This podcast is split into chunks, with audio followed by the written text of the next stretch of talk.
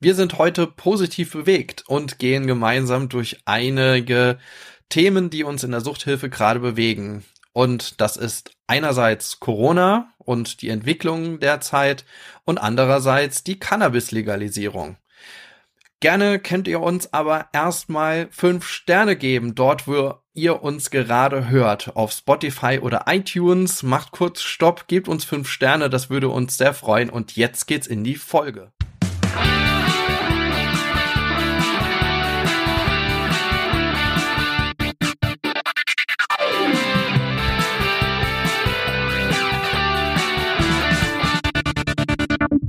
Herzlich willkommen bei Freiheit ohne Druck. Mein Name ist der Kratz und gelandet aus den USA wieder in Deutschland. Ist da mit, ist mit, mit, ist mit mir dabei der Mark Hasselbach. Hallo. Hello. Jetzt habe ich mich schon, hello. Ja, jetzt habe ich mich schon am Anfang verhaspelt. Das startet ja gut. Ja, Marc, ähm, in, in aller Frische starten wir in eine neue gemeinsame Folge und wir haben uns heute so ein bisschen äh, das, das Laberziel gesetzt, sage ich mal. ähm, also wir wollen ähm, so ein bisschen zurückblicken auf die letzten Folgen, weil ähm, ja im Moment einfach sehr viel Dynamik im gesamten Suchthilfe äh, geschehen ist, aber auch bei uns beiden ja jede Menge los ist. Und ich würde einfach mal voll rein starten ähm, wie bist du denn jetzt angekommen? Wie ist es denn wieder den, den krassen äh, Unterschied zu haben zwischen USA und Deutschland? Noch gestern noch im Cannabis und jetzt in Deutschland. gestern noch im Cannabis, aber wirklich. Ähm, ja, es ist äh, schwierig, krass. Also ja, schwierig. Also es ist so, also wir haben, wir als Familie haben schon irgendwie so diese sieben Wochen Auszeit und die Wärme genossen so. Und mhm. das ist natürlich jetzt erstmal so die äußere Geschichte. Aber auch, also hauptsächlich Corona merken wir, ähm, das ist, wir haben uns beide, also gefühlt wirklich, als wären wir echt auf einem anderen Planeten. Das ist total krass. Also so, wir hatten beide ein ganz komisches Gefühl ähm, jetzt gar mhm. nicht, wir haben einfach gesagt, jetzt mal, wir sind echt, wir waren beide neugierig, wie es ist, wenn wir wieder zurückkommen. Haben wir uns verändert und so weiter. Und das ist ähm, auch in jetzt auch in Gesprächen mit Nachbarn, Freunden und so weiter. Ähm, wir, wir merken das so, dass dass die uns teilweise gar nicht verstehen. Also so dass okay. in der USA war einfach keine ist keine Maskenpflicht und es ist also mhm. diese ganze Pflichtnummer und auch diese Art der Testerei, diesen Irrsinn, sage ich jetzt einfach mal, den haben die halt nicht. Also die haben mhm. Heimtestungen und es gibt auch Teststationen. Ähm, es ist echt anders strukturiert und aber auch, was wir mhm. halt gemerkt haben, der Umgang der Bevölkerung oder mit denen, mit denen wir halt so zusammen waren, ähm, der war optimistischer, positiver, nach vorne gerichteter. Mhm. Und hier kam sofort auch wieder am Zoll, gleich wieder irgendwie, äh, das. Und es war so dieses typisch, was wir jedes Mal wahrnehmen, egal aus welchem Land wir zurückkommen. Die, in Deutschland ist irgendwie immer eine komische Stimmung. Also so dieses, mhm. Ja. Und ich habe, wir haben für uns beide festgestellt, ich habe das ja schon von vor vielen Jahren festgestellt, ich brauche echt immer Auszeiten von Deutschland. Mhm.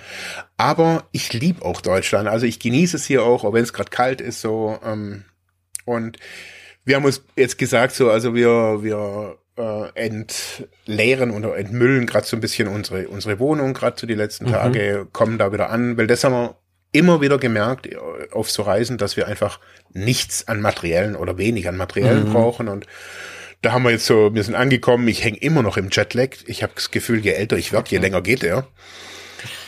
Das ist echt krass, so echt. So. Also, ähm, also ich hänge echt noch ein bisschen neben der Spur. Aber ansonsten, also ich bin froh, wieder daheim zu sein. Ähm, besonders ähm, bin ich froh wegen der Arbeit, muss ich ganz ehrlich mhm. sagen. Also die jetzt die sieben Wochen mit sechs Stunden Zeitunterschied zu arbeiten, ich habe das echt auch körperlich gemerkt. Also so, dass jetzt nicht, ich bin nicht flexibel, aber halt ab, also zweimal in der Woche nachts um zwei aufstehen ähm, mhm. für, ich sag's jetzt mal unterm Strich, unmotivierte Studierende. Mhm. Ähm, das war zum Schluss, war es echt schwer. Also mhm. da auch nicht irgendwie patzig zu werden oder irgendwie zu sagen, hey, jetzt bin ich doch irgendwie aufgestanden und jetzt müsst ihr motiviert mhm. sein. Ähm, auch die Zusammenarbeit mit, also jetzt auch mit der Ludwigsmühle, alles so irgendwie, man währenddessen haben wir irgendwie bei der Ludwigsmühle ganz schön was gestartet und ich hatte mhm. echt Schiss. Ich muss es ehrlich sagen, ich hatte echt Schiss, dass das alles auch klappt und, und mhm. die, die, also mein Team in Deutschland oder, oder in Europa, äh, du und ich da, also da hatte ich echt Panik teilweise. International Worker, ja, International voll. Mark. Der International Mark, ja. Ja, aber ähm, und besonders also auch das, das ich merke, dass dieses Cannabis-Thema mich in, in den USA, ich weiß gar nicht, warum es mich überhaupt so interessiert hat. Ähm, mhm. Es war halt irgendwie in unserer Straße so präsent, hatte ich so das Gefühl. Also da war auch diese Medical Marijuana. Das war dann die Cannabisstraße. Scheinbar. die Kifferstraße. Die Kifferstraße, genau. Nee. Ähm, nee, aber da waren halt überall diese CBD-Shops und so weiter und ähm, ich habe mir dieses Mal echt viel so Infomaterial da irgendwie besorgt und ja, hab gemerkt, okay, die Amis gehen halt mit egal welchem Thema anders um, wie, wie wir Deutschen ähm, und das Tolle finde ich immer oder fände ich immer wieder, dass wir nicht die Unterschiede sehen oder was machen die schlecht oder sowas, sondern dass wir wirklich voneinander lernen und hm. die, also ich finde halt diese ganze Panik, wo ich jetzt gerade hier in, in, in Deutschland bei der Digitalisierung, äh, bei, bei der Legalisierung immer wieder so höre und, mhm. und oh, Achtung, Achtung, Achtung. Da habe ich drüben so manchmal das Gefühl, da wird halt erstmal versucht und erstmal geguckt. Da gibt's ja auch Regeln. Also ist ja nicht so, dass es ein rechtsfreies Land wäre. Ähm, aber es ist erstmal so ein bisschen positiver nach, nach vorne mhm. gerichtet. Und das bei allem. Und ja, also das macht's mir immer wieder bewusst, also auch wie, wie schwer teilweise ihre Themen sind. Ähm, aber auch andersrum habe ich gemerkt, dass dort drüben wiederum so im sozialen Bereich diese Digitalisierungsthemen, mhm. da hat da wirklich keiner einen blassen Schimmer von, was ich da red. Also da ist, Ach, okay. also da ist auch das Thema, das weiß ich auch, Thema Medienkompetenz, ähm, Medienbildung, auch in Schule, ist in Amerika wirklich ultra klein geschrieben. Da ist und das sieht man nachher auch, also gerade wenn man sich von, ich habe mir eine, eine Webseite von einer Suchteinrichtung, die war eben auch in, in, in, mhm. der, in der Stadt, eine Riesensuchteinrichtung mit, also ich habe nicht gelesen, so, was ich rausgekriegt habe, hatten die fast 1000 Mitarbeiter, mhm. äh, mehrere Standorte natürlich. Ähm, und die war die einzigen, die eine wirklich schöne Webseite hatten. Die anderen hatten mhm. teilweise gar keine, die hatten nur einen Google-Eintrag. Und das war für mich mal so, in, also auch interessant, ähm, dann auch mal zu fragen. Also ich habe teilweise dann auch so ein bisschen gefragt, warum habt ihr das alles nicht? Und haben gesagt, na, die Leute wollen zum Beispiel in, in den Staaten, sieht man so seit einigen Jahren, dass sie immer weniger Apps nutzen. Mhm. Ähm, also zum Beispiel diese Termingeschichte, da habe ich zum Beispiel eine beim, beim Friseur mal gefragt, warum haben sie eigentlich keine so eine Termin-App und so weiter. Sagt so, ja, das hatten sie mal, aber die Leute wollen keine Apps mehr. Das ist schon der, der nächste Schritt irgendwie. Ja. Und das ist für mich schon interessant, dann jetzt auch wieder so hierher zu kommen und hier wird noch viel mit App hier, App da, also im sozialen Bereich, also was ich so die letzten Jahre so mitgekriegt ja. habe so. Und das Interessante fand ich so jetzt gerade irgendwie, also das letzte war eben eine, eine Friseurin, die ich da eben gefragt habe und die hat gesagt, na, nee, also sie will das auch nicht und ähm, die Leute machen über ähm, über über die Webseite von mhm ich sag, da geht alles und da braucht man keine App und das wollen und das finde ich. Das macht ja auch Sinn. Genau. Also, finde ich ja bei Terminsachen. Ja, und nicht. so diese Sachen nehme ich alle, alle, merke ich so, nehme ich wirklich alle wieder mit, so, ähm, jetzt nicht nur irgendwie das schöne Wetter, kann man ja mit, kann man ja nicht mitnehmen, aber halt hm. auch so, ähm, also ich weiß auch, dass die USA jetzt nicht irgendwie das tolle Land sind, also Essen finde ich abartig schrecklich da drüben, also das ist, mhm. die haben einfach keine Essenskultur. Also wir waren irgendwann mal in so einem Barbecue-Laden, wo, wo alle irgendwie voll, ja, also da gibt's das beste Barbecue und bla bla bla. Und dann wirf, wirft die, die, die, die Bedienung wirft einen Alu-Teller mit dem Essen drauf. Also ich habe echt nur einen Alu-Teller gekriegt und ich dachte, Alter, und das hat sie nicht mal hingestellt, echt bloß so flop. Und ich denk, Alter, so richtig friss. Und Krass, ja. ja. Ja, also oh, unsere Tochter merkte, alle hat es gemerkt, sie, der hat zum Schluss wirklich gar nichts mehr geschmeckt, außer bloß noch Wassermelone. ja, ist gesund, ja. Ja. Ja, und daher. Also viele Eindrücke, viele to Eindrücke. Total viele Eindrücke, ja.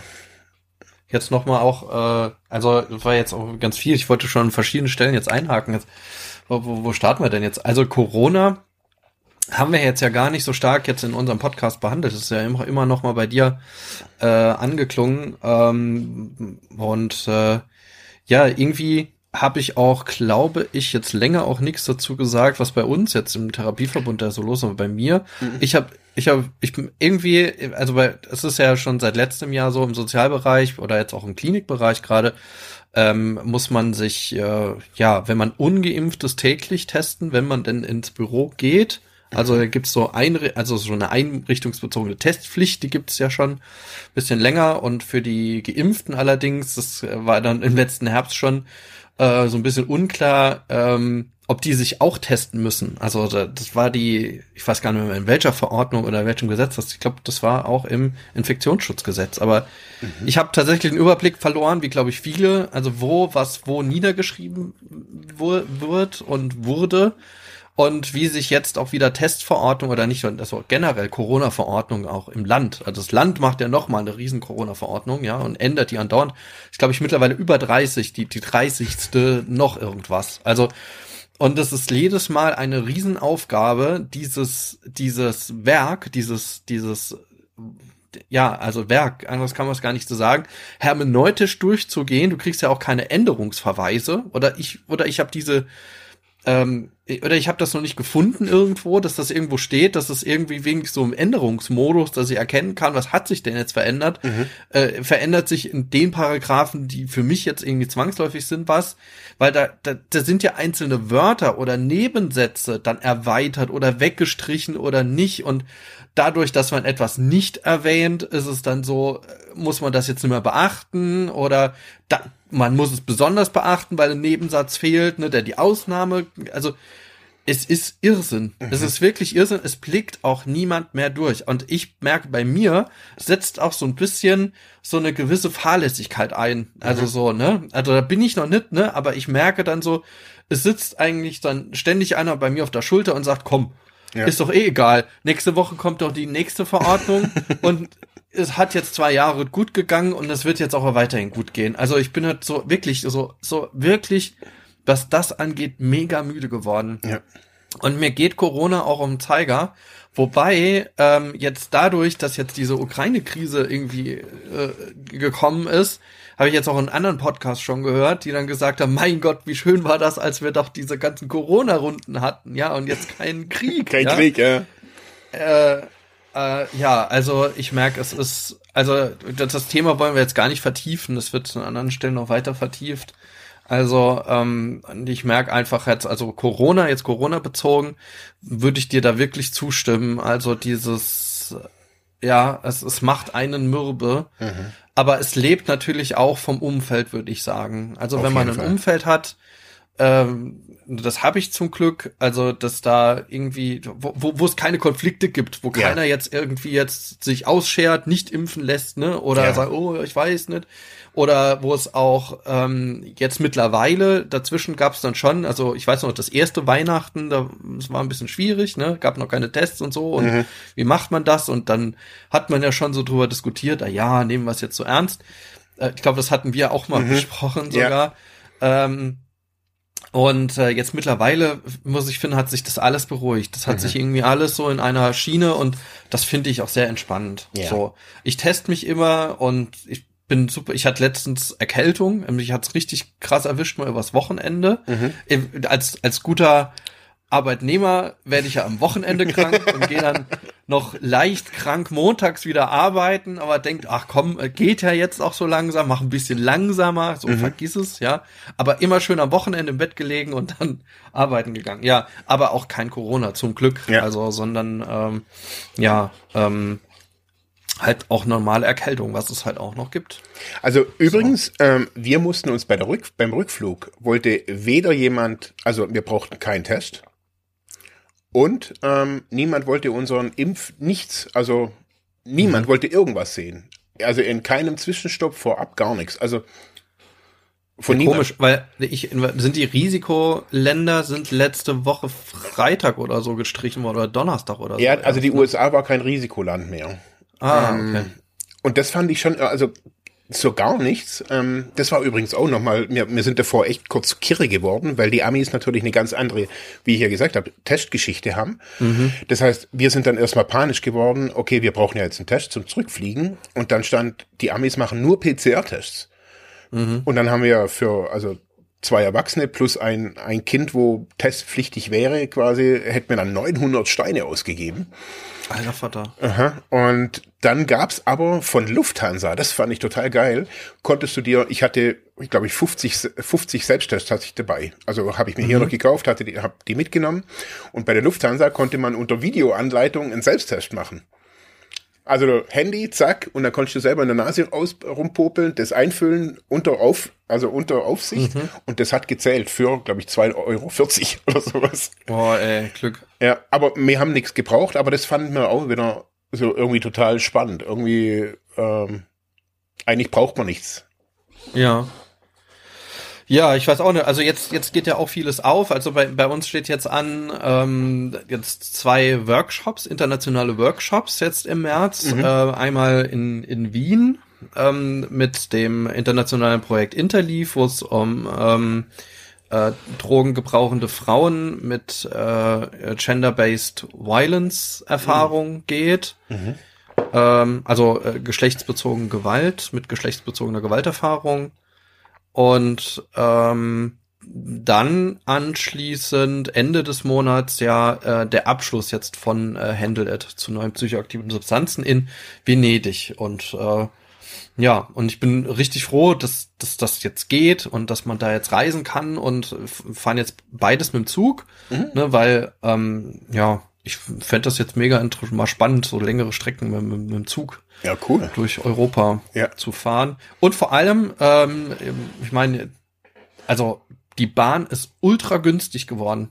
Also ist, ich hatte jetzt jetzt länger schon keine Bahntickets mehr geholt. Mhm. Ja, aus diesen Gründen Corona und so weiter. Wir sind früher ja extrem viel mit Bahn unterwegs gewesen, irgendwie fast jede Woche. Mhm. Irgendwo anders irgendwie in Deutschland und ähm, ist jetzt alles durch Videokonferenzen ersetzt. Ja. Ähm, und äh, ist ultra günstig. Also mhm. mit bezahlt irgendwie ein Fuffi für nach Venedig zu fahren. Ach krass.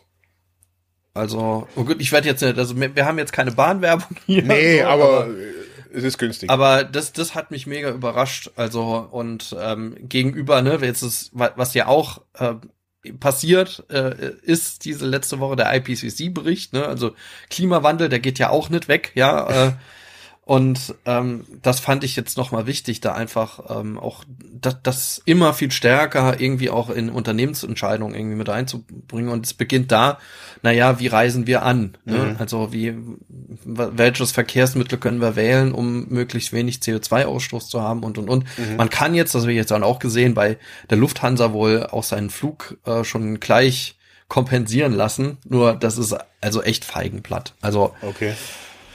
Weiß ich auch nicht. So, aber jetzt sind wir hier wieder abgewichen. Also ja, also ich glaube, es geht, Corona öffnet sich zum Glück. Mhm. Ne? Ähm, wie ich jetzt so gehört habe, Drosten hört auch seinen Podcast irgendwie auf oder. Oh, ja, dann ist ja das, das, ist das offizielle Ende. Da, das ist offiziell, ist die Pandemie vorbei. Der Podcast ist vorbei. Nee, also ich glaube, es gibt noch mal so zwei Abschluss, es gibt noch mal so eine Jubiläumsfolge danach. So, Mit Lothar Wiener. So, so eine Abschluss, so ein Abschluss. Corona hat's jetzt was gebracht? Also Frage. Ja, Oder was? was hat Der Mehrwert. Ja. Okay. Naja, nee, also ähm, ich bin jetzt super froh, mhm. wobei jetzt der März steht jetzt im Gesundheitsbereich noch mal eine, eine harte Nuss an, nämlich die einrichtungsbezogene Impfpflicht. Äh, die kommt ja und da ging es jetzt schon die ersten zwei Monate hin und her. Und da habe ich auch genau das wiederbekommen mit äh, ewig große Dokumente mit, boah, was ist ich, wie viel Wörtern und Absätzen und, und, und. Ähm, zu Empfehlungen und Fragen rund um Arbeitsrecht. Und das ist ja echt das Problem. Also letzte Woche hat, gab es auch so eine eine paritätische äh, Videokonferenz zu der Frage, äh, wie stehen wir denn aus dem gemeinnützigen oder jetzt auch im paritätischen Sektor äh, aus, aus der, ähm, von der Organisationsseite äh, zu der generellen Impfpflicht. Mhm. Ja, und da war eigentlich so, äh, ohne dass ich ja irgendwie vorweggreifen will, aber das, was, was ich nur mitbekommen habe, so von denjenigen, die jetzt da waren, ist jetzt nicht die offizielle paritätische äh, äh, Haltung, kann ich auch gar nicht sagen, aber was ich nur aus dieser Konferenz irgendwie mitgenommen habe, äh, war es, ähm, dass viele gesagt haben, es ist einfacher, so eine generelle Impfpflicht zu haben, als jetzt diese einrichtungsbezogene Impfpflicht, die ja tatsächlich gerade im Pflegebereich halt größere Probleme verursacht irgendwo. Finde ich finde ich irgendwo schwierig. Also, ne, so diese organisationsbezogenen Gründe jetzt irgendwie da reinzugeben, weil mhm. ich bin schon ein großer Befürworter jetzt auch dieser Impfpflicht und ich finde es auch gut, dass im Gesundheitsbereich diese, diese Pflicht kommt. Also äh, unterstützt das maßgeblich, finde es ein bisschen schwierig, dass halt da jetzt aus vielen Ecken so äh, aus, aus der gemeinnützigen Sektor diskutiert wird, na ja, dann fehlt mir das Personal, weil das Personal nicht impfen, sich impfen lässt und dann, dann, dann habe ich da Pflegenotstand etc., habe jetzt sowieso schon so wenig Personal. Ich weiß, und das ist natürlich, also ich finde einfach, die, da vermischen sich zwei schwierige Diskussionen mhm. ähm, und die gehören einfach nicht zusammen. Und ich glaube, das ist dann wiederum das Problem, bei dieser einrichtungsbezogenen Impfpflicht, die bei vielen aufschlägt. Ja. Und das merke ich ja bei mir dann auch. Also ich gehe bei mir jetzt auch schon durch. Also bei auch im Therapieverbund sind nicht alle MitarbeiterInnen geimpft. Mhm. Ähm, es werden schrittweise haben jetzt noch einige nachgezogen. Das ist schön zu sehen. Also und äh, äh, aber einige haben auch gesagt, nö, nö mhm. machen sie nicht. Also relativ deutlich. Die haben dann jetzt Corona gekriegt. Mhm. Äh, zum Glück weiß ich weitgehend ohne, ähm, ohne schweren Verlauf oder ohne sch schlimmen Verlauf oder so, ne? Mhm. Und ähm, die sind jetzt erstmal safe, weil sie erstmal genesen sind, aber dann ist die Frage irgendwie drei Monate später. Ah, das wollte ich gerade fragen, das habe ich, das habe ich auch irgendwie alles nicht mehr. Was ist dann? Also dann nach drei Monaten müssen die. Genau, also du, also ab 16. März müssen Mitarbeitende egal in welchem Bereich sie arbeiten, ne? das ist also selbst Küche oder das ist egal, also und auch selbst ähm, HandwerkerInnen, die länger in deiner Einrichtung arbeiten, also selbst externe Dienstleister. Oi, okay. Die müssen einen äh, Impfnachweis oder einen Immunitätsnachweis liefern. Mhm. Äh, für die Zeit, wo sie dann da arbeiten. Für Mitarbeitende natürlich dann, klar, lang, langfristig. Mhm. Auch in der Verwaltung? Ähm, ab, ja. Mhm. Ja, also das ist relativ klar, dass das ähm, in aller Breite irgendwie umfasst. Mhm. Also auch da gab es natürlich rechtliche Diskussionen, wer ja. gehört dazu, gehört dazu und, mhm. und, und, und. Das wird sich dann wahrscheinlich vor Gerichte nochmal zeigen, also ob das alles so Bestand hat, weil ich gehe davon aus, da wird es dann ab 16. März, wenn die Arbeitsgerichte überlaufen. ja, und, äh, nee, wurde bei, ab 16. noch nicht. Das ist ja genau dieser Punkt, dass es erstmal, ähm, also erstmal ist so, Du bist als Mitarbeiter in äh, aufgefordert, bis zum 15. März eigentlich halt ab 16. gilt es, ja, bis dahin einen Immunitätsnachweis zu liefern. Also entweder geimpft, genesen oder ein Attest des Arzt, äh, eines Arztes, einer Ärztin, ähm, die äh, dass äh, aufgrund von Kontraindikationen ich nicht geimpft werden kann. Ja. Da muss aber auch klar sein, welche Kontraindikationen das sind und so. Und es muss es muss hinreichen, also das ist auch schon wieder, es muss hinreichen genau formuliert sein, dass das Gesundheitsamt einschätzen kann, dass das stimmt oder nicht, weil was passiert wahrscheinlich mit diesen ganzen Attesten? Die werden ans Gesundheitsamt geschickt und dort mhm. überprüft, weil welcher Arbeitgeber, außer er ist selber eine Klinik mit einem Arzt, einer Ärztin oder sonst was, kann die dann selbst überprüfen, aber das müssen ja auch wieder Ärztinnen sein, die Klar. speziell damit sich auseinandersetzen, also mit öffentlicher Gesundheitsfürsorge oder sonst was oder Immunität, mhm. ich habe keine Ahnung. Mhm. Auf jeden Fall, also das muss geliefert werden. Ähm, wenn das nicht geliefert, also bis jetzt hast du ja keine Verpflichtung. Ne? Also du, kannst, wenn du das nicht lieferst, ähm, giltst du quasi als ungeimpft. So, mhm. beim Arbeitgeber, egal was du hast. Also so, mhm. du bist nicht verpflichtet, es abzugeben, aber du giltst dann halt quasi als ungeimpft. Mhm. Und dann hast du eine gewisse Testpflicht. Ne? Musst dich mhm. irgendwie täglich testen und Aufsicht oder musst halt ein externes Testzertifikat oder sonst was irgendwie liefern, mhm. um zu kommen. So, und das wird dann auch alles protokolliert und auch abgelegt und wie es in Deutschland so üblich ist. Ja. Mhm. So es war sogar am Anfang mal so, dass man dann alle zwei Wochen oder das Ganze ans Gesundheitsamt schicken sollte. Also Zahlen ans Gesundheitsamt. Das hat man dann schnell in einem Gesetz, eine kurz, kurze Gesetzänderung, hat man das dann äh, verändert, so dass das nicht der Fall ist, nur auf Aufforderung. Okay. Ähm, ja. Und ähm, ja, und wenn man das jetzt da nicht geliefert hat bis zum 16. März, also so ein Immunitätsnachweis oder sowas oder ein Attest oder ne, ähm, dann ähm, wird man gemeldet durch den Arbeitgeber ans Gesundheitsamt Mhm. und das Gesundheitsamt entscheidet, wie es dann handelt. Und in Rheinland-Pfalz ist es so, jedenfalls das, was ich aus dem Ministerium gehört habe, wenn ich das noch richtig im Kopf habe, ähm, läuft das in Rheinland-Pfalz, also jedes Land macht das anders, das muss man erstmal nochmal sagen. In Rheinland-Pfalz haben sie wieder ein Portal eröffnet, ein Internetportal, also ein Meldeportal. Und da denke ich mal, oh nein, warum? Weil, weil das mit dem Impfen so gut geklappt hat über das Portal oder Mhm. was? Das hat nämlich gar nicht funktioniert. Jedenfalls noch meine Erfahrung, aber es kann jetzt am Ende jetzt richtig gut klappen, aber am Anfang war das absoluter Horror. Ähm, aber nicht, ich glaube nicht das Portal, sondern einfach die Organisation dahinter. Das war das Ja. Problem. So, und naja, und jetzt haben sie nochmal ein Portal, so, so, so ein Meldeportal, da trägt man dann alles ein, also alle Mitarbeitende ein und die werden dann automatisch irgendwie ans Gesundheitsamt weitergeleitet. Und die greifen dann auf diese Daten zu und dann wird man, soweit ich das verstanden habe, vom Gesundheitsamt eingeladen und gesagt, ich muss das jetzt im Gesundheitsamt vorlegen, diesen Immunitätsnachweis. Und ähm, wenn ich das nicht mache, dann ist das Bußgeld bewährt. Also das heißt, dann entsteht ein Bußgeldverfahren und das kann dann am Ende zu einem sogenannten Betretungs- oder Tätigkeitsverbot führen. Heftig. Okay. Ja, und das ist dann wiederum arbeitsrechtlich relevant, weil wenn ich natürlich Mitarbeitende habe, die nicht die Einrichtung betreten dürfen, wo sie arbeiten sollen, Ja. ähm, und selbst wenn die im Homeoffice arbeiten, müssen die irgendwann mal in die Einrichtung. Ja, es kann ja nicht eine, eine Mitarbeiterinnen und Mitarbeiter haben, der nicht in die Einrichtung darf. So. Aber das ist ja Arbeit, das ist, ah, stimmt, das ist arbeitsrechtlich wird das schon echt eine heiße Nummer werden. Genau, und was da passiert ist, ist, und das habe ich auch in der paritätischen Runde gesagt, weswegen auch, glaube ich, die meisten da dann auch, also habe ich so ein zustimmendes Nicken oder sowas gesehen.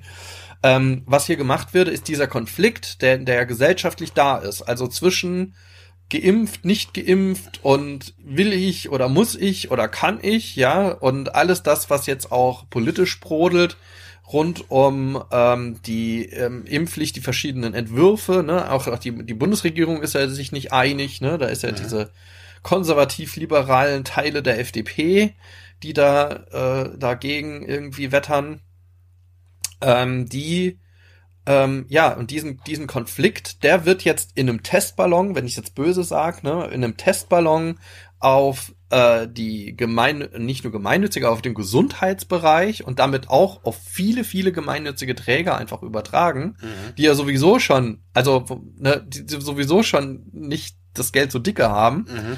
Und dort wird der dann irgendwann verschoben vom in das Arbeitsrecht. Also Mhm. dann wird der Konflikt dort im Arbeitsrecht gelöst. Da, Mhm. in, aus meiner Sicht gehört er da überhaupt gar nicht hin. Nee. Ne? Und das wurde aber in Corona schon ganz viel gemacht. Und jemand äh, vom Paritätischen hat auf meine, meinen Hinweis da gesagt, na, man müsste da politisch das einfach sagen, das geht so nicht. Also ihr könnt nicht gerade gerade im gemeinnützigen Sektor äh, so eine so eine gesellschaftlichen Konflikt und so eine Frage, ne, die so auch so ethisch bewährt ist, Mhm. ähm, einfach abwälzen auf das Arbeitsrecht im großen Teilen des gemeinnützigen Sektors. Es funktioniert einfach nicht. Wieso mache ich das? Und da hat der dann gesagt, ja, man sieht auch, wie in dieser Corona-Pandemie einfach auch der Politik ihre Handlungsfähigkeit fehlt. Also die, ihre, ihre Instrumente fehlen. Okay. Ja. Also wie, wie, wie sie einfach nicht wissen, ne, also zum Beispiel auch gesagt haben, ähm, an einer bestimmten Stelle jetzt gerade auch das mit dieser, was war das? Was was war denn für Beispiel? Ähm, es war irgendein Beispiel, was die Gesundheitsämter machen. Ich glaube, genau, diese Registratur, also äh, die, diese allgemeine Impfpflicht, wurde ja zuerst gesagt, die Gesundheits, äh, nee, die, die, die Krankenkassen sollen das machen. Die sollen so ein Register führen und, ne, und sobald irgendwie das nicht registriert ist, jemand dort, äh, dann sollen die den anschreiben oder anschwärzen oder was auch immer. Und die Krankenkasse gesagt, nee, machen wir nicht. Mhm. So. Und, und so geht das ja so, gefühlt Politik Mhm. die ganze Zeit in der Pandemie. Die Ja, sagen, das wir wollen das machen. Und wer soll das machen? Ja, gut, der Bundestag kann jetzt nicht irgendwie vor Ort kommen und die Listen führen, sondern Ja. das muss ja irgendjemand tun. Mhm. So, und fast jede Instanz, die dann dort irgendwie in, in, äh, in Schlag genehm, äh, in, also die, die angesprochen wird und der die Aufgabe übertragen wird, sagt dann, nee, geht nicht. Mhm. Und da siehst du halt auch schon dieses, ja, einfach Unvermögen des Staates ja. an der Stelle. Mhm.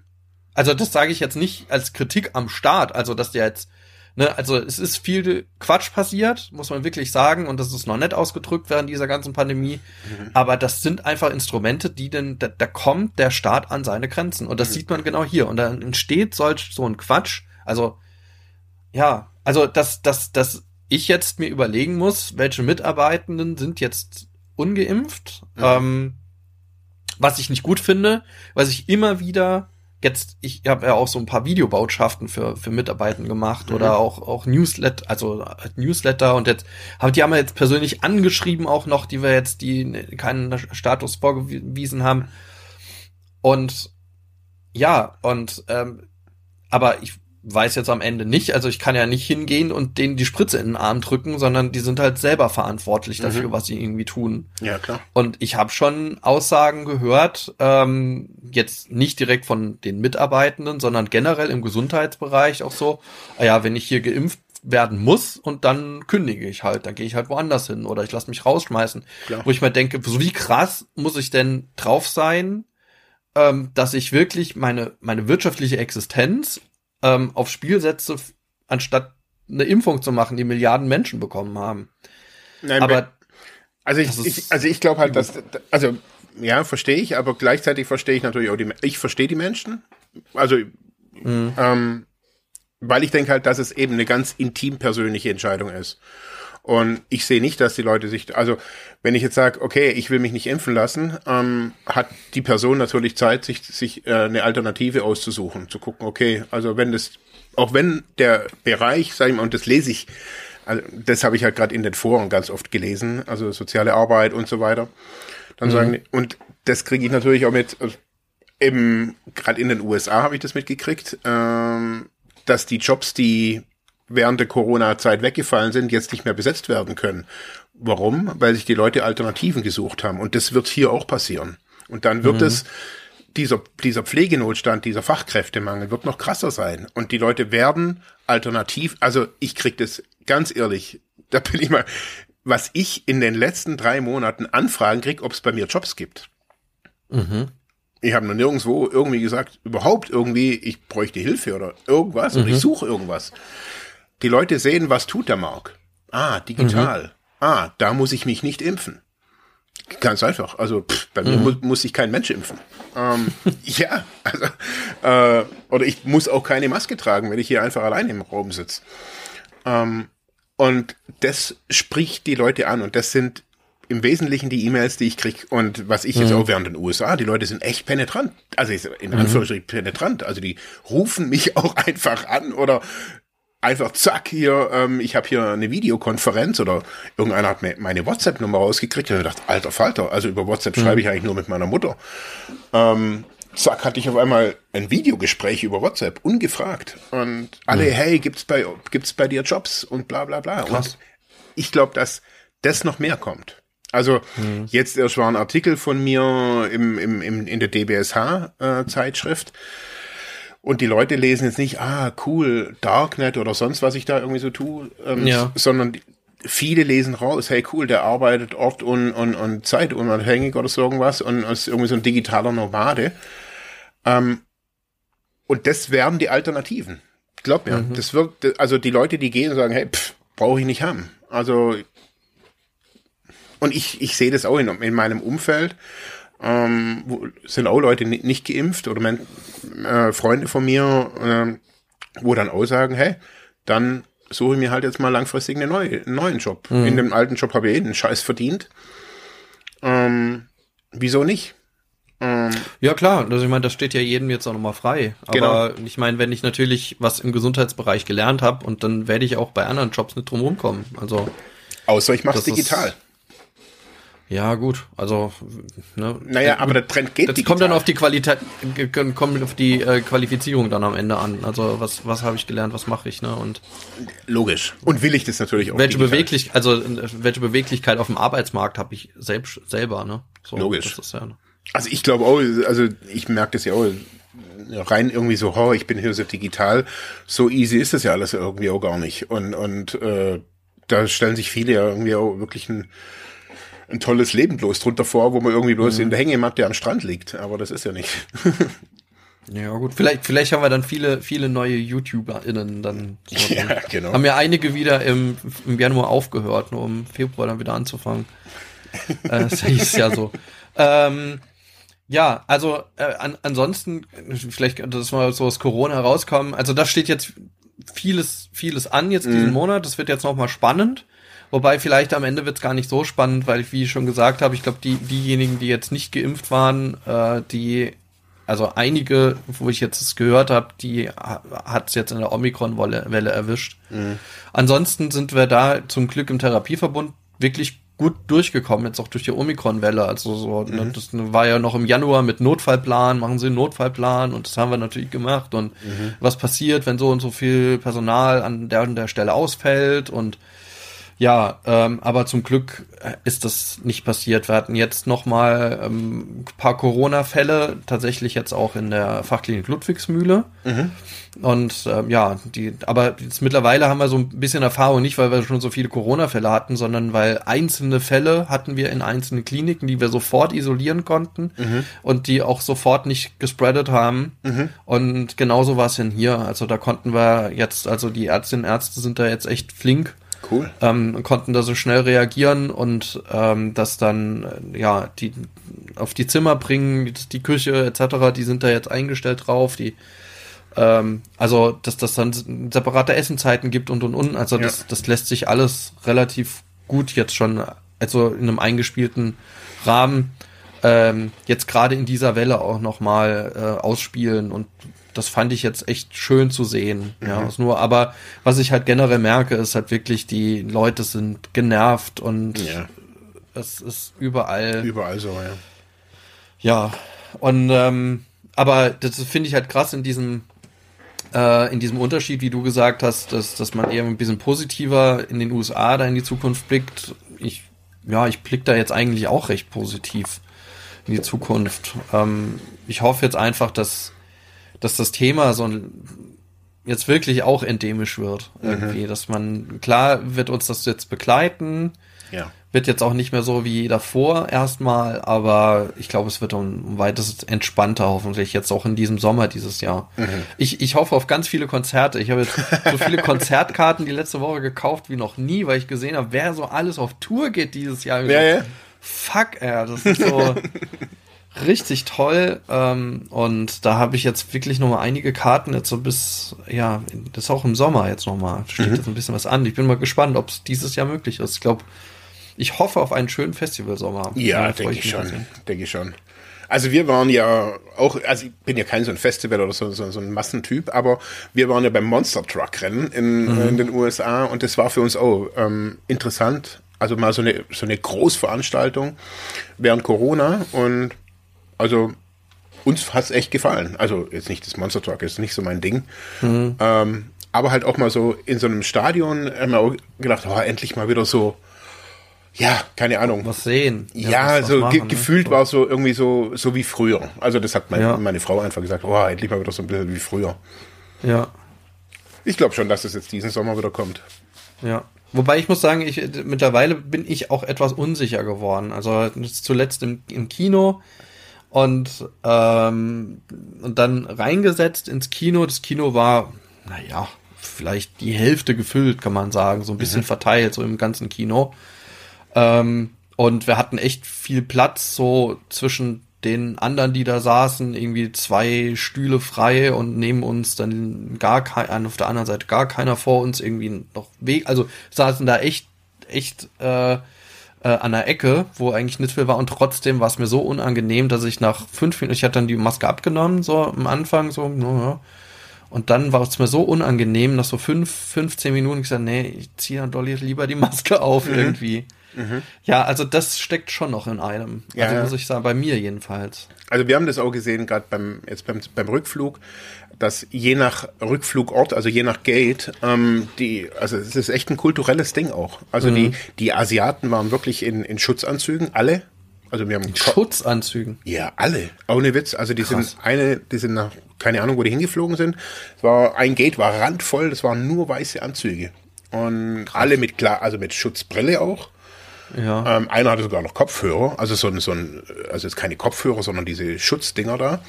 Der war komplett. War das ein Bauarbeiter? Nein, nein. Also diese, das waren auch nicht, das waren. Es war jetzt auch kein, kein, kein kein Virusausbruch irgendwie dort. So nein, nein, nein, nein. Wir haben wirklich, also man konnte sehen, so dass so. zum Beispiel die, wo nach Indien gefahren sind, die ähm, waren an, also die hatten viele Schutz, Schutzschilde. Ähm, ähm, die Amis wiederum, äh, da hatte nicht mal jemand eine FFP2-Maske, die meisten. Ähm, das ist echt interessant. Also so, ja. man konnte das wirklich so ein bisschen so, so wie geht jeder damit um.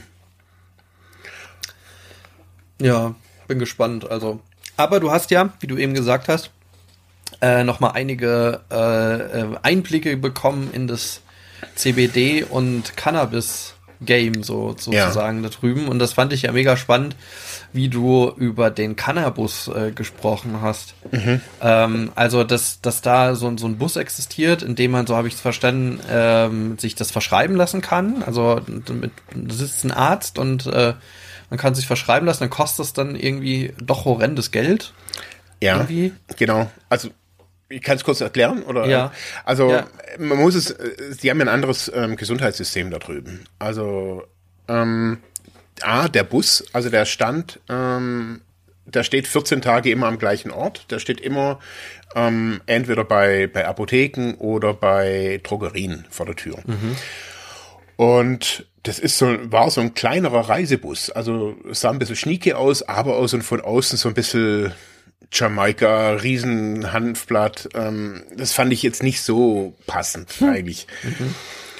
Ähm, aber das Interessante fand ich also, wir waren zweimal ja da und immer waren da nur Alte. Da waren wirklich nur Leute mit Rollatoren. Ähm, mhm. Und eben, es ist wirklich so, da drin ist eine Pflegerin, also eine, eine Krankenschwester und ein Arzt und auch beide auch in so einem Arztoutfit und einem Pflegeoutfit.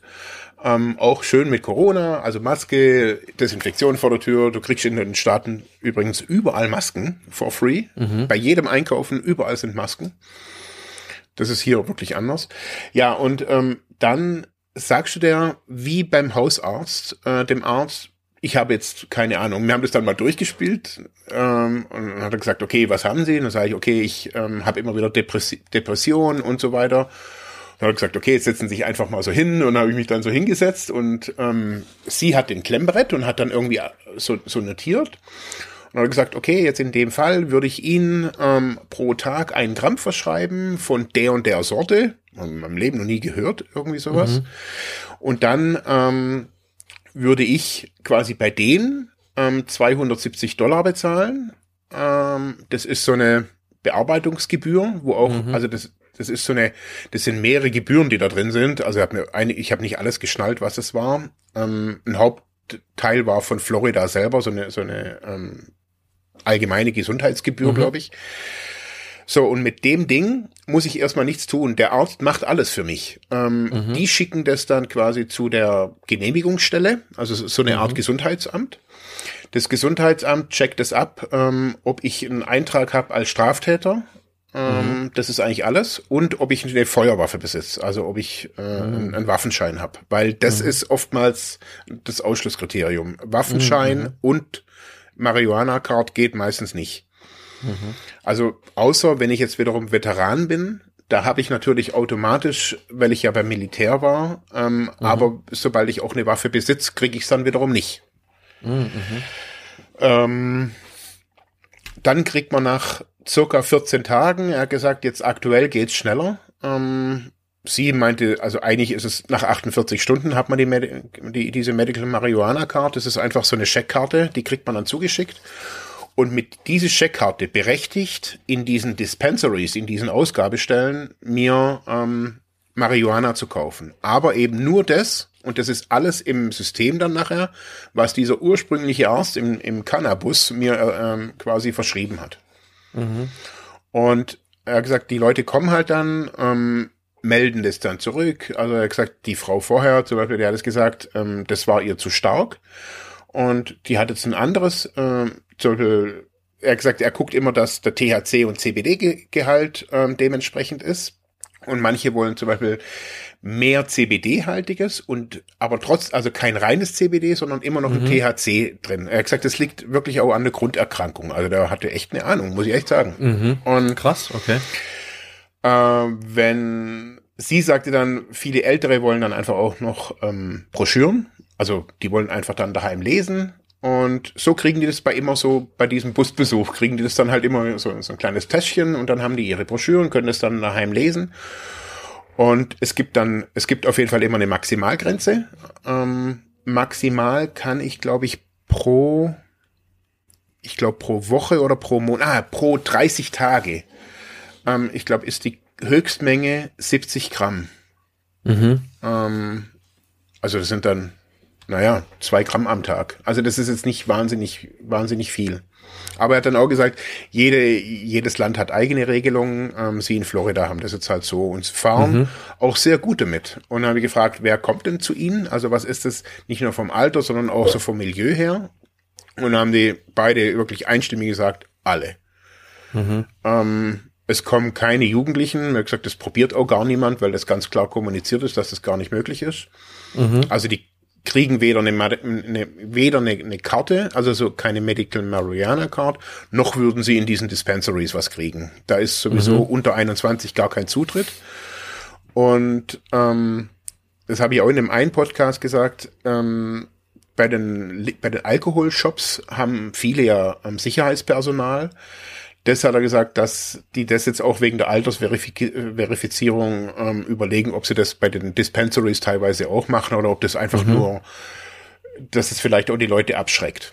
Mhm. Ähm, ja, vieles läuft da ähm, interessanterweise wirklich über Bewertungsportale. Ähm, Nummer eins ist Google. Also der Bus und aber auch die Abgabestellen, alle werden bei Google bewertet. Also ist super transparent. Mhm. Und zum Beispiel, das hatte ich ja gesagt, dass gerade neben unserer Airbnb-Wohnung oder so gerade eine Straße weiter war eine von diesen Medical Mariana Dispensaries und die hatte eine unterirdische Bewertung, also ich glaube nicht mal zwei. Ähm, mhm. bei Google und dann gedacht, boah, krass. Und da stand drin, die wollen keine Beratung, kein Service, die wollen bloß das Geld.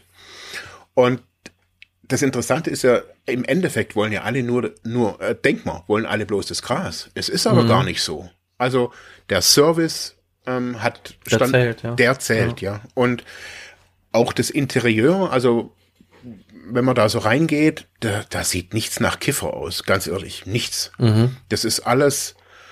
Manche Läden haben hatten für mich also gerade die C reinen CBD-Läden hatten für mich so ein bisschen so ein Kosmetik-Touch. Also mhm. so, die sahen so ein bisschen Wellbeing, Wellness-mäßig aus. Mhm. Mhm. Ganz viele CBD-Läden, also gerade bei uns in der Stadt, waren spezialisiert auf Hunde oder auf Tiere. Ähm, okay. Ja, Tier-CBD ist voll der Renner da. Hat mir auch einer von dem Smoke Shop da gesagt, wo ich immer meine, meine Liquids da gekauft habe fürs Dampfen. Der gesagt, hey, Hunde-CBD ist hier wirklich, äh, gesagt, wie Krebs, hat er gesagt. Da sag ich, was? Wieso Hunde? Äh, so also bisschen, bisschen chillen sollen oder was? Ich habe keine Ahnung, was das alles für für. ich habe mich dann auch nicht. Am Hunde, ja. Also also gerade ähm, zwei Straßen weiter war spezialisiert Pet Pet CBD. Ähm, ja und zwar vom auch vom Shampoo CBD Shampoo für es gibt's ja für Menschen auch CBD Seife.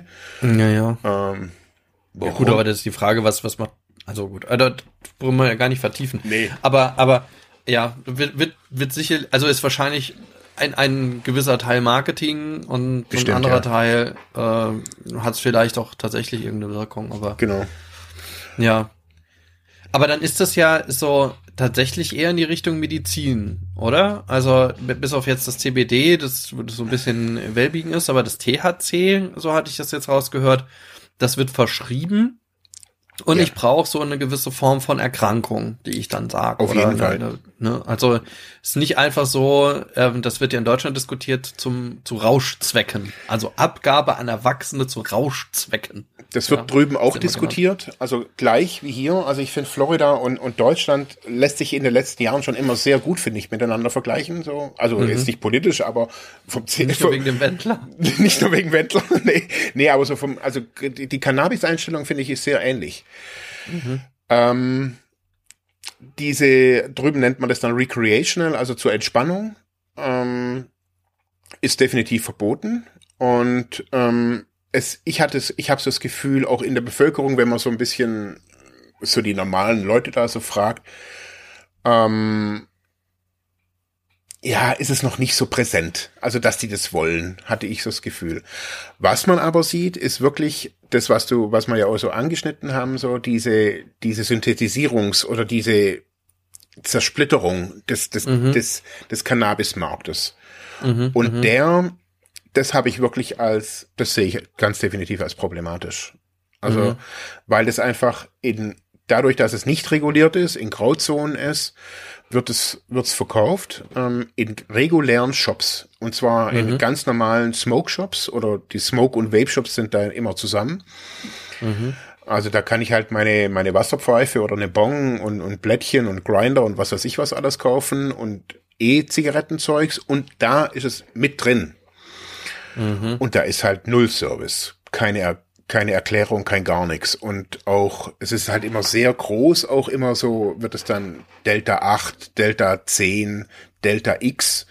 Und ich merke halt so die meisten, ja, ich glaube, viele wissen gar nicht, was es ist. Und, und konsumieren es halt, es ist legal und somit, wenn es legal ist oder wenn es verkauft werden darf, dann kann es nicht schädlich sein.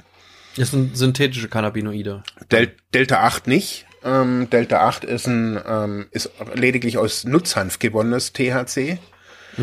Ähm, Delta ähm, 10 ähm, glaube ich auch, aber dieses Delta Delta 0 ist ein das, ich habe mir das auch noch mal, ich wollte es noch fotografieren, aber er, dieser Typ hat es nicht erlaubt. Kurz vorm Abflug bin ich extra mal noch mal rein und sage, hey, kann ich die, dieses Ding kurz fotografieren? Und er sagt, no, no Fotos. ähm, dieses Delta 0 sieht ganz anders aus. Das sieht eigentlich aus wie so ein bisschen wie Sperma, würde ich jetzt mal so sagen. Weiß Milch. Okay. Ja, echt eklig. Also so in, in so einer Vape-Kartusche. Ich habe da dann auch mal so ein bisschen nachgelesen. Also das ist ein THC-Acetat. Also das ist kein, das ist, also da geht's schon richtig in die Chemie. Also da muss man so ein bisschen. Und es gibt ein total geiles Video über dieses THC, T, äh, Delta, Delta 0 oder Delta X THC und Heroin. Der Vergleich ist echt interessant, weil nämlich Heroin ähm, auch ein Acetat ist, und zwar ein, Opi ein Opiumacetat. Ähm, und das Interessante ist, dass das halt dieses Delta 0, es gibt null Studien dazu. Es gibt nur YouTube-Videos, wo sich Leute das halt irgendwie reinpfeifen und dann nachher halt irgendwie Halluzinationen haben, weil es halt wirklich komplett halluzinogen wirkt, ähnlich wie LSD oder Psilocybin. Ich find's schwierig. Also ich find's total schwierig und haben ja auch gedacht, hey krass, Mann. Also ich komme hier mit 18, komme ich hier rein in den Laden und niemand fragt. Ich kann mir da 20 von den von den Kartuschen hier kaufen und kann mich hier. Niemand weiß es. Ich finde Ja. also auch vom Preis her, ein Gramm äh, kostet da 50 Euro davon. Äh, nee, nicht 50, 50 Dollar. Ähm, ja, ist ja egal, also sagen wir ein bisschen weniger dann. Vom, von diesem halluzinogenen THC, von diesem Delta 8 THC, das ist wiederum günstig. Ähm, da kostet es äh, so eine 1 Gramm Kartusche hat 18 Euro, geko- äh, 18 Dollar gekostet.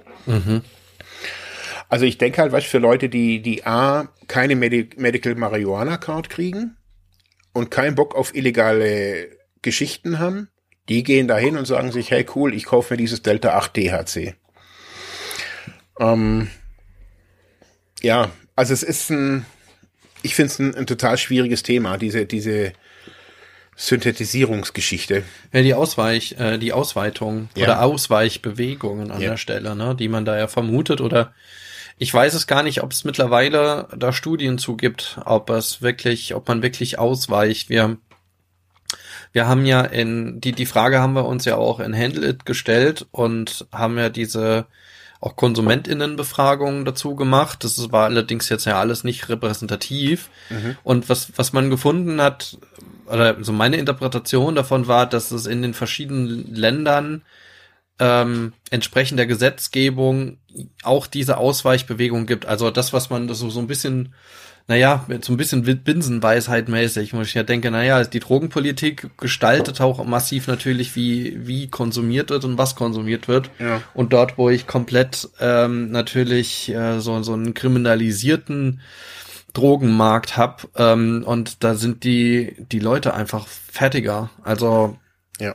Also wir haben das in Ungarn gesehen, da haben die uns äh, Videos gezeigt von welchen einerseits die ähm, solche ähm, ähm, Research Chemical Partys gemacht haben, mhm. also sich irgendwelche Sachen haben liefern lassen, wussten nicht, was ist und einfach mal ausprobiert, was da so geht. Mhm. Und das andere war aber wirklich mit Haushaltsmitteln irgendwelche äh, Sachen zusammen zu, zusammenzubringen. Also Kleber, WD40 auf irgendwas aufgesprüht, auf Boah, irgendeine Scheiße. Pflanze, das dann zusammen, also irgendwelche Pflanzenreste und also irgendwie wirklich der, der letzte Rotz, ja, und ähm, der dann auch irgendwo dann auch wirkt. Also wir hatten das auch in unseren Kliniken mal, dass da Felgenreiniger getrunken wurde. Oder ne, also, ja, ja, Felgenreiniger, der auch irgendwie krass wirkt und weiß gar nicht mehr, wie der konsumiert wurde. Ich glaube, die haben den getrunken. Ja. Boah, kriege alle Gänsehaut, das gibt's. Ja, wir hatten schon Rückfälle mit Desinfektionsmittel, wo ich mal echt an den Kopf gepackt habe. Also wo äh, Rehabilitantinnen die äh, Desinfektionsmittelflaschen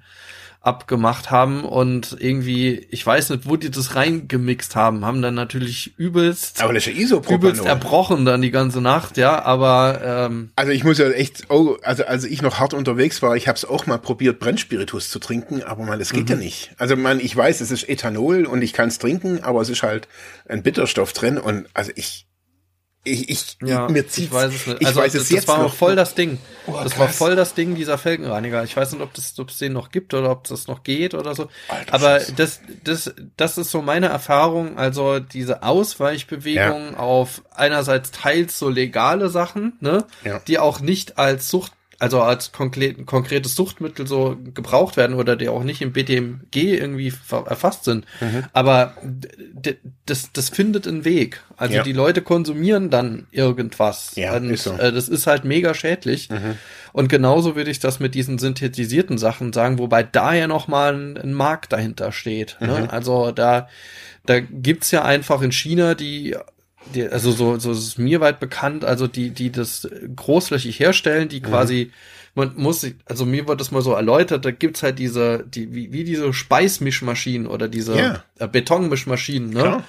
Diese stehen da aufgestellt, da wird einfach irgendein Kräuterrotz, also irgendein Gras wird da reingekippt, trockenes Gras, mhm. und dann wird da ähm, mit, mit einer großen Flasche ähm, diese synthetischen Sachen, also vor allem synthetische Cannabinoide reingekippt. Mhm. Und dann wird das alles rausgenommen, da ist ja noch der Rest vom letzten Mal drin, da kommt gleich die nächste Fuhre, ja, ja. da wird die, und dann dadurch entsteht ja erstens mal ja eine große Verunreinigung ja, klar. Äh, untereinander. Äh, zweitens, äh, du hast keine klare Wirkstoffverteilung in diesem Gras, ne? Boah. Ähm, das ist einfach so wirklich mega übel. Und es kommt vor allem dort vor, wo ähm, wo einfach auch äh, der Rest irgendwie stärker kriminalisiert ist. Deswegen mhm. ist meine Vermutung, wenn wir in Deutschland ähm, einfach stärker eine Legalisierung von THC einfach auch oder THC-haltigen ähm, Cannabis haben, dass diese Ausweichbewegungen aufhören. Und mhm. das ist genauso, das, das haben auch einige Länder, gerade Kroatien berichtet eben gesagt, ähm, die haben extreme Probleme, weil in diesen Smoke Shops etc. Diesen, lässt sich dieses Spice, also das mhm. ist ja dann, also Kräutermischungen werden das ja dann Spice, lässt sich da komplett legal kaufen. Mhm. Können sie nicht. Ja. In, Ma in Madeira haben sie es, glaube ich, versucht zu verbieten oder haben es auch verboten überall. Mhm. Und die haben trotzdem extreme Probleme mit ja. äh, NPS. Deswegen sind die, als wir in Madeira waren, wir sind da ja begrüßt worden, als unsere, unsere kleine Gruppe da von dem äh, Gesundheitsminister von Madeira, der autonomen Region, der kam zu uns mit so einer riesen Entourage mit Kameras und sowas rein. Und so, wo bin ich denn hier gelandet? Ey? Ja, aber die gesagt haben, ja krass, dass ihr hier seid, vielen Dank, dass ihr mit diesem Thema zu uns kommt und das ist ein ganz wichtiges Thema für uns, neue psychoaktive Substanzen, so mhm. nimmt irgendwie keiner wahr und ja, cool. ja, ganz wichtig, dass ihr das mitmacht. Und das hat mir nochmal gesagt, ja krass, wie unterschiedlich einfach die Regionen einfach ja. auch in Europa drauf sind. Ja. So, und in Deutschland ist das also ich erlebe es nicht als Mega-Thema, muss ich mhm. sagen. Mhm. Ja, vielleicht. Ja. Also ich denke halt auch. Und dort ist es nur noch, noch ein Satz. Und ja. dort ist es vor allem, weil weil die Bevölkerung auch viel Armut hat. Also ja. gerade wo, wo viel Armut ist, genau. Äh, wo die sich eben nicht irgendwie andere Stoffe irgendwie leisten können, da ist es günstiger als Alkohol. Klar. Also es ist billiger als Alkohol und darum weichen die darauf, darauf aus. Denke ich auch also ich meine, in den USA jetzt Florida ist es halt auch kein kein arm, also kein armer Bundesstaat. Also da legen wohnen ja im Endeffekt nur irgendwie gefühlt nur reiche Rentner. Ähm, und daher ist da jetzt natürlich auch nicht so ein Bedarf. Was aber, was mir gerade kam, muss ich gerade kurz noch mal kurz googeln, wie, wie man schreibt. Äh, Kratom ist da voll der Renner. Mhm. Ähm, das ist ja irgendwie, habe ich noch mal gelesen, vom Kratombaum. Das ist irgendwie so ein Kräuterding. Das setzen die da, also gibt's auch in den Smoke Shops und Kratom liest du da wirklich überall, mhm. ähm, weil das, also A, weil in den Amerik äh, bei den Amerikanern sehr viele an Angststörungen und Depressionen leiden.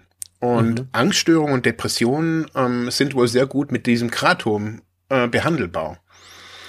Aber auch hier wieder, also das ist halt auch, ich weiß gar nicht, ob das nachher ein Pulver oder irgendwas ist, gibt halt keine, keine Beschreibung, kein, also da kaufe ich mir dann nachher halt irgend so ein Baumstückle, raspelt mir das dann nachher, keine Ahnung, in meinen Tee.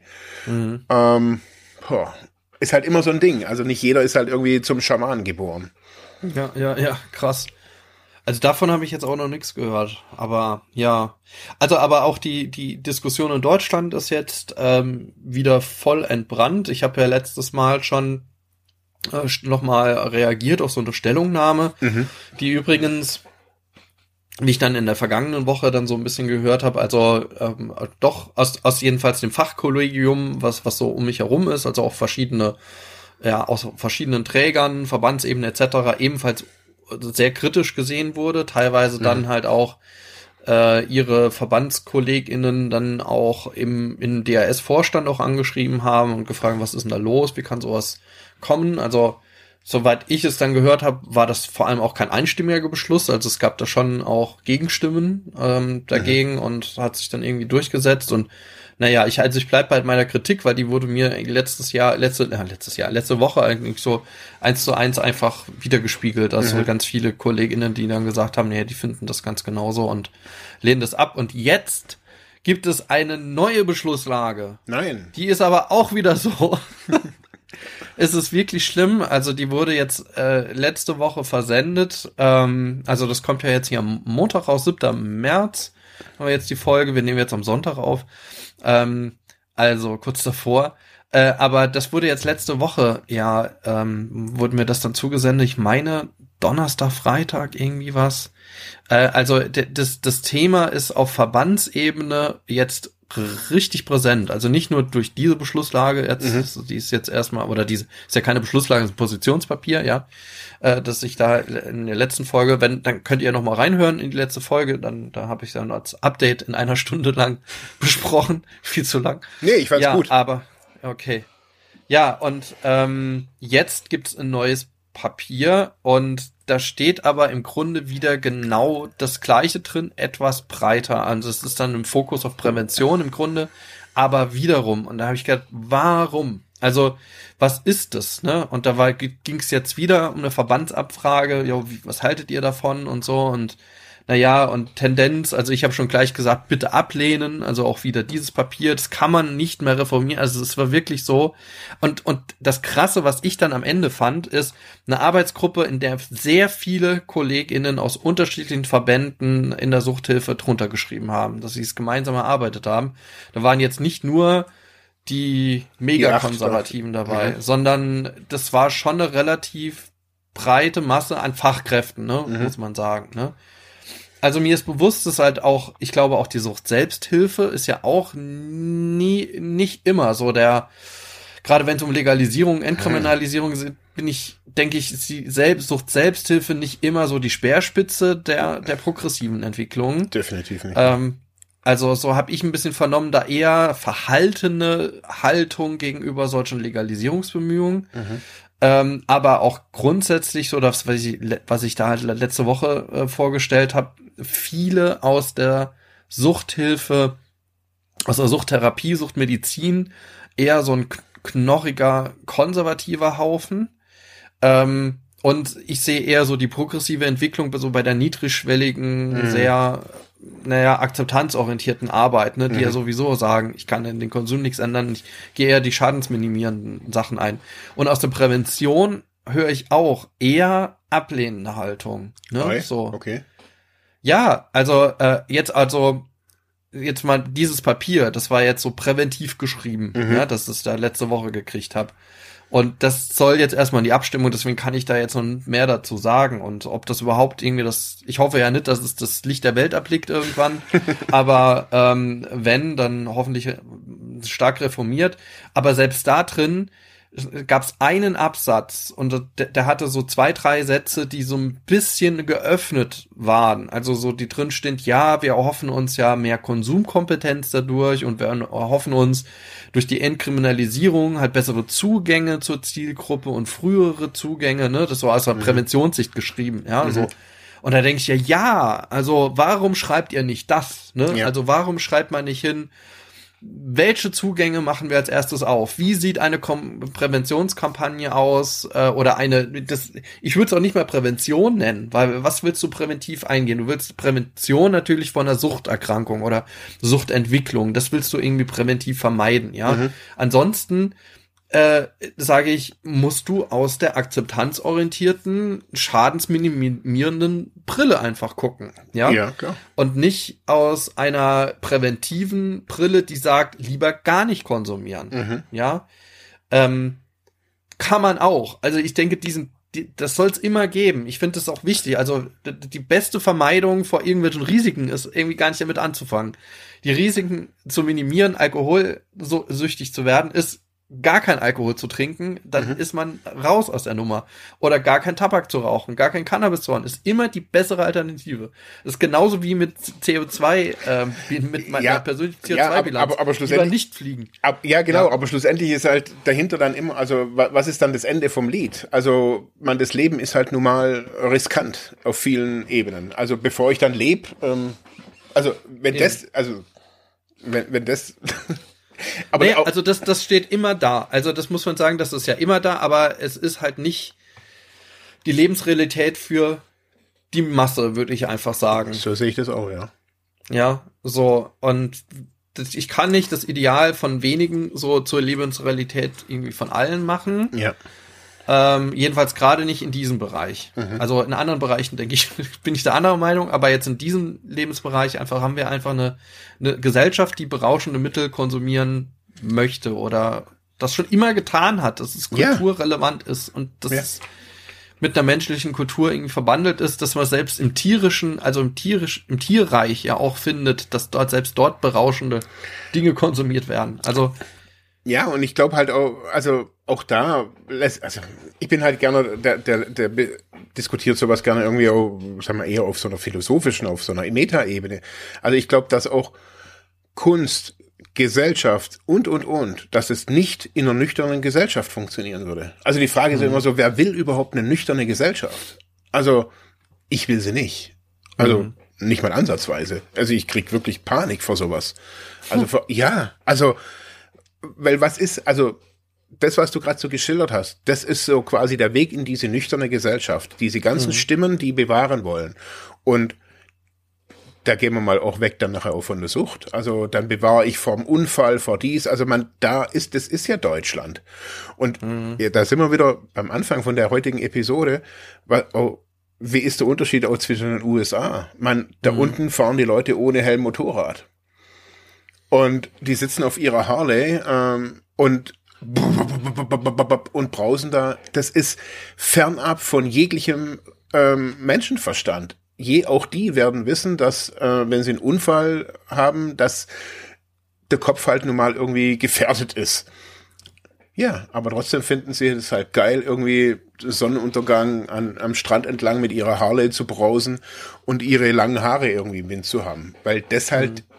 Das Leben ausmacht und nicht der Schutzhelm.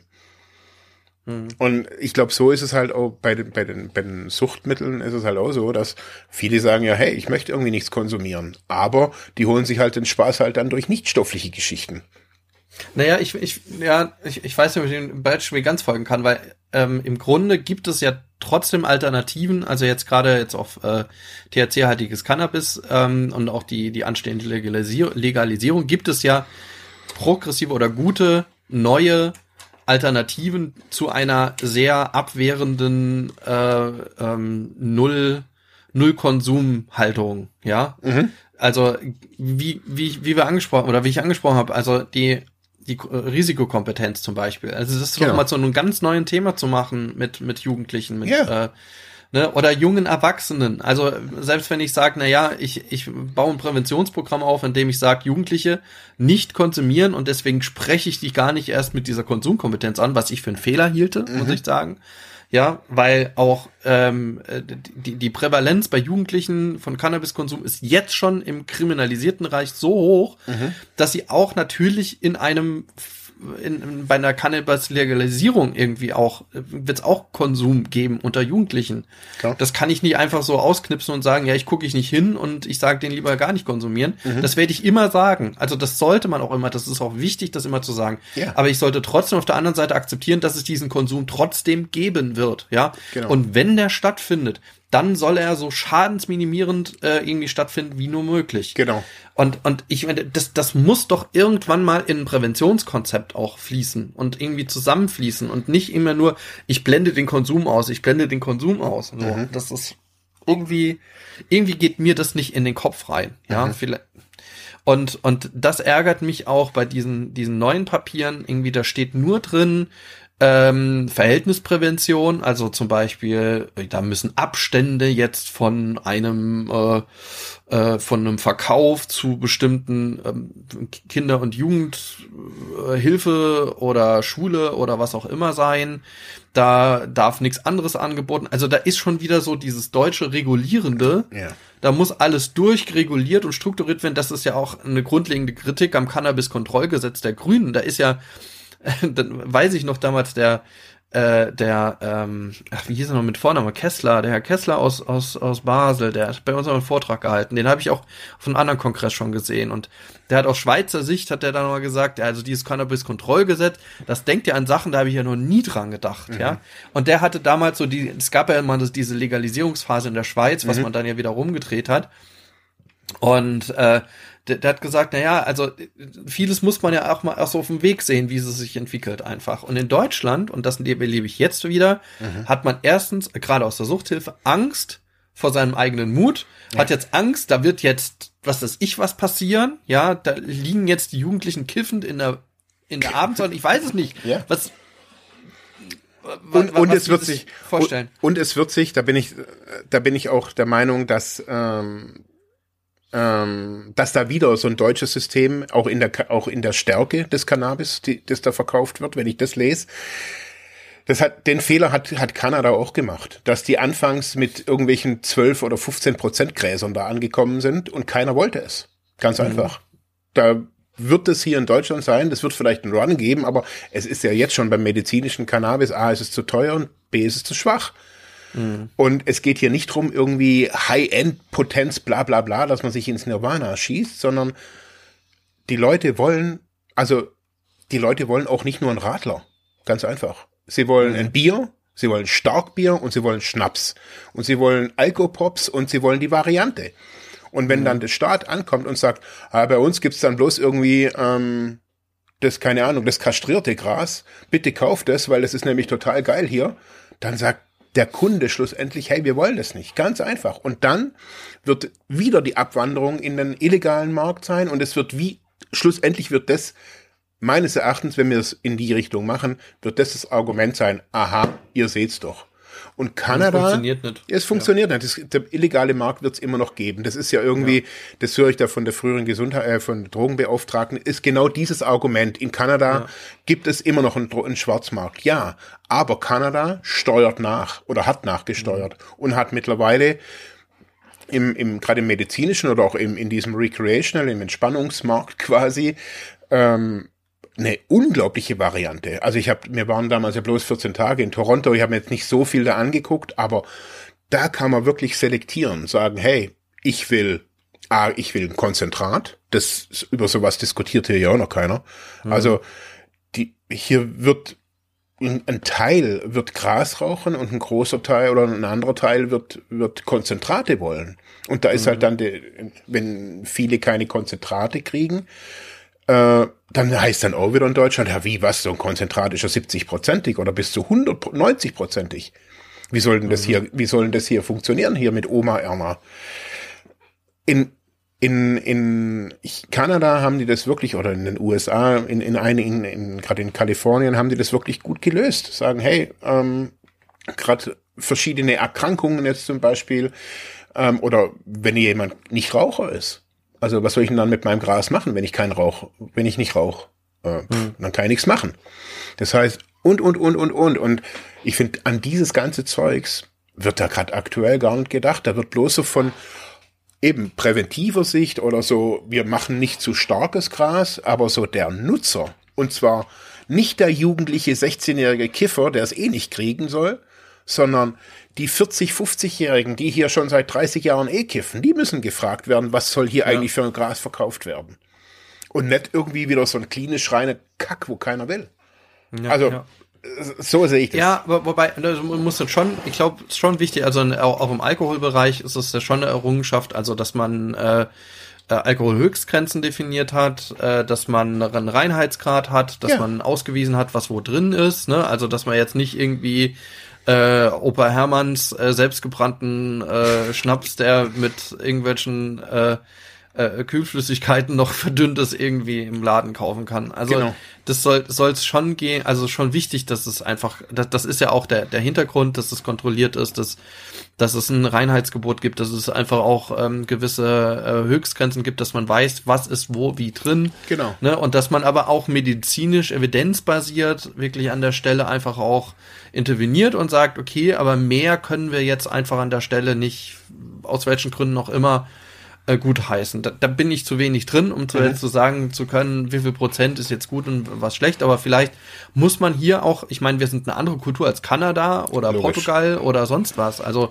ne, auch wenn man immer noch mal im westlichen Kulturkreis alle zusammen sind, aber äh, nichtsdestotrotz braucht man, glaube ich, auch bei uns Erfahrungswerte. Ganz das wird genau. bei uns anders ablaufen, diese Legalisierung, als äh, in, in anderen Ländern. Definitiv. Und ja. man muss auch bei uns das intervenieren. Und wenn man das jetzt, jetzt mal positiv, also wir sind wir wieder am Anfang positiv von der Seite der Suchthilfe unterstützen würde, dann wünsche ich mir andere Papiere als die. Also immer nur dieses, also vor allem, die, die schreiben ja auch nichts Neues drin. Also mhm. wieso muss zum tausendsten Mal reingeschrieben werden, dass das Zeug nicht an Jugendliche abgegeben wird, ja. sondern an Erwachsene? Es gibt niemand, der ernsthaft fordert, dass das so offen, äh, also Cannabis ab 16, das hat er eigentlich noch nie gehört. Noch nirgendwo. Ja, und also von jemand, der seriös ist, aber ich habe es generell noch nie gehört, ja. Mhm. Also, ähm, sondern Abgabe immer am Erwachsenen, jetzt kann man streiten, nimmt man 18 oder 21, mein Gott, ey, wenn, wenn wir dann ängstlich sind, dann nehmen wir 21, aber ich frage mich halt in einem Land, äh, das halt ansonsten alles ab 18 freigibt, warum, warum ich das jetzt nicht ab 18 freigebe. Ja, also da ja. fehlt mir die, die Gründe dann, wenn, wenn, wenn ich eine andere Altersgrenze will, das habe ich ja auch schon gesagt, gesagt ja. dann, dann, dann, äh, dann muss auch alles andere ab 21 äh, freigegeben werden, mhm. wie Alkohol etc., Fahren. Also, ähm, Genau. In, in, in den USA habe ich 21, weil da auch 21, 21 ja, ja Grenze ja. einfach ist. Genau. So. Da kriege ich auch kein Alkohol unter 21. Eben. Und da habe ich mir gedacht, das ist wirklich so, das ist so dieses Transferier, dieser, dieses, dieses Transferproblem. Also, dass man halt ja. dann USA, Kanada oder so irgendwas anguckt, da haben, sind sie auf 21 und dann nachher irgendwie, keine Ahnung, vielleicht auch mit, mit der Hirnstruktur oder sowas rechtfertigt. Aber es macht den Ja, ja, das wurde ja, aber da, da gibt's ja jetzt auch nicht wirklich, also es ist mir nicht so bekannt aus den Diskussionen, die ich geführt habe, dass, dass es da eine größere evidenzbasierte Grundlage für gibt, mhm. diese drei Jahre, diese Unterschiede zu machen. Wenn es die gibt, absolut. Also wenn ihr die kennt, jetzt äh, hört und bitte ja, reinschreiben in die Kommentare und, und mir schicken oder uns schicken, aber ich, ich kenne sie nicht so. Mhm. Naja, sind wir mal gespannt, was da so kommt, aber ähm, es braucht jetzt schon, glaube ich, ähm, ja, einfach auch eine größere, ja, einfach eine, eine größere positive Anstrengung. Da sind wir jetzt noch mal am Anfang. Mhm. Ja, also. Aber ich glaube auch, dass man, also gerade, ähm, vielleicht um das nochmal kurz zu sagen, so, ich glaube, dass ich habe da ja immer irgendwie so komische Forderungen. Also eigentlich habe ich ja gar keine Forderungen. Schlussendlich glaube ich auch, dass wir uns auf so einen, so einen Weg, Weg begeben müssen und den vielleicht auch erstmal mit, keine Ahnung, 12 Prozent Gras oder so irgendwas irgendwie versuchen müssen, aber dann halt auch eben diesen Weg weitergehen müssen und daraus lernen. Und es ist ein Prozess und ich bin, ich bin total positiv gestimmt. Wie, wie ja. also ganz ehrlich. Also ich hätte es mir nicht gedacht, ganz ehrlich, dass ich das überhaupt noch erlebe. Dass das also ich habe das Thema schon. Ich weiß noch, mit, mit 20 habe ich gesagt, niemals wird das in Deutschland legal. Also niemals. Und daher, ich finde das cool. Also was da jetzt innerhalb jetzt selbst unseres Podcasts, was da also in, in dieser Zeitspanne, seit es unseren Podcast gibt, also finde ich, ist schon merklich jetzt auch mit der neuen Regierung einfach auch, ich finde das cool. Also ich, und ich finde es ja auch gesellschaftlich wird es ja. diskutiert. Nicht, jetzt nicht nur, finde ich, so in unseren Sucht, Suchtkreisen so, sondern es ist ein Thema. Ja. Gut. Gut. Ihr Lieben, wir sind am Ende angelangt von heute. Positiv gestimmt gehen wir hoffentlich jetzt mit einem positiven Ausblick in, in diese Woche jetzt hinein. Ähm, wenn euch äh, das gefallen hat, wenn uns euer, äh, wenn euch unser Podcast gefällt, so, dann gebt uns doch bitte ein paar Sterne auf Spotify vor allem und äh, iTunes. Da könnt ihr uns bewerben, wenn, wenn bewerten, wenn ihr äh, das auch auf anderen Portalen findet, dann gerne auch äh, ganz viele Sterne geben. Ähm, und ansonsten kommentiert gerne unsere Folgen, schickt uns eure Eindrücke. Wie seht ihr das mit Corona? Wie, äh, vor allem aber auch wird uns interessieren, was ist eure Haltung zur Legalisierung?